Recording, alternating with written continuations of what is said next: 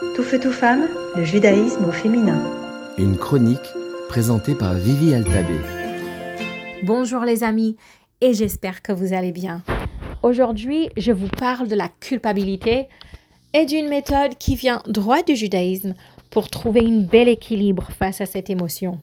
Quand je parle de culpabilité, alors je parle de toutes ses formes, depuis sa plus petite forme qui est le people pleasing, ça veut dire l'envie si prenante de faire plaisir à autrui au point qu'on ne peut pas, on ne veut pas décevoir, on ne veut pas refuser, on ne veut pas dire non, au point de renier ses propres besoins, de se plier en quatre, de peut-être respecter autrui plus qu'on se respecte soi-même.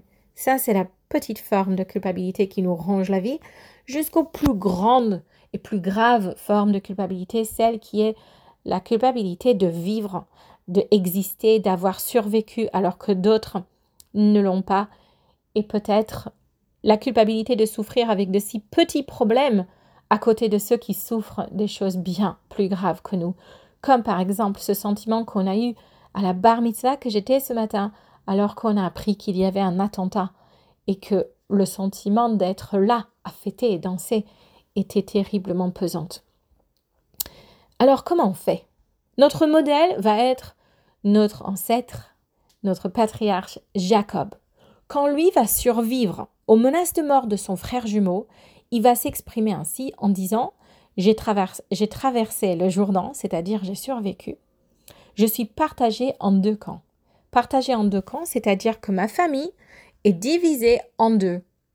Une va être attaquée physiquement, l'autre va être attaquée psychiquement, puisqu'ils vont vivre avec la culpabilité de survivants. Cette petite modèle nous donne une formule qu'on peut tous dire, trois mots qu'on peut dire pour vraiment estomper et raisonner ce sentiment de culpabilité. Trois mots. Je suis partagé. Je suis partagé va faire face à cette culpabilité qui, elle, veut nous faire croire que c'est ou tout ou rien, ou maintenant ou jamais, ou bon ou pas bon, ou permis ou interdit, tout est, on va dire, monochromal. Alors que non, pas du tout. On est des êtres complexes. La vie est complexe et riche et remplie de tellement de nuances. Quand je dis je suis partagée face à quelqu'un qui me demande une faveur, je respecte et j'honore leur demande tout en respectant mon besoin de respecter mes propres capacités. Je suis partagée. D'un côté, je veux t'aider. De l'autre côté, je sais que je ne peux vraiment pas et je suis désolée. Et même ça me permet de repousser ma réponse finale en disant je suis partagée, je vais réfléchir. Ça me permet de respecter autrui, de me respecter moi-même. La même chose face à la culpabilité de survie. Je suis partagée.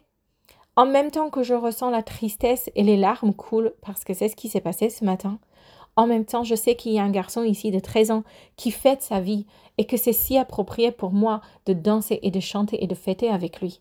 Et donc, le fait d'être partagé me permet de contenir les deux émotions et les variées émotions, nombreuses émotions que je peux sentir en même temps pour honorer et respecter tout ce qui mérite d'être respecté. La personne devant moi et la vie qui était perdue. C'est comme ça qu'on peut avancer, tout en entendant, en écoutant ce que notre culpabilité nous propose. Parce que si on va refuser de l'entendre, ça reviendra au galop. Donc on peut l'écouter, on peut l'entendre, on peut l'honorer et le contenir, et contenir en même temps les nuances et les différences de tout ce qu'on ressent. À vous de jouer Tout feu, tout femme, le judaïsme au féminin.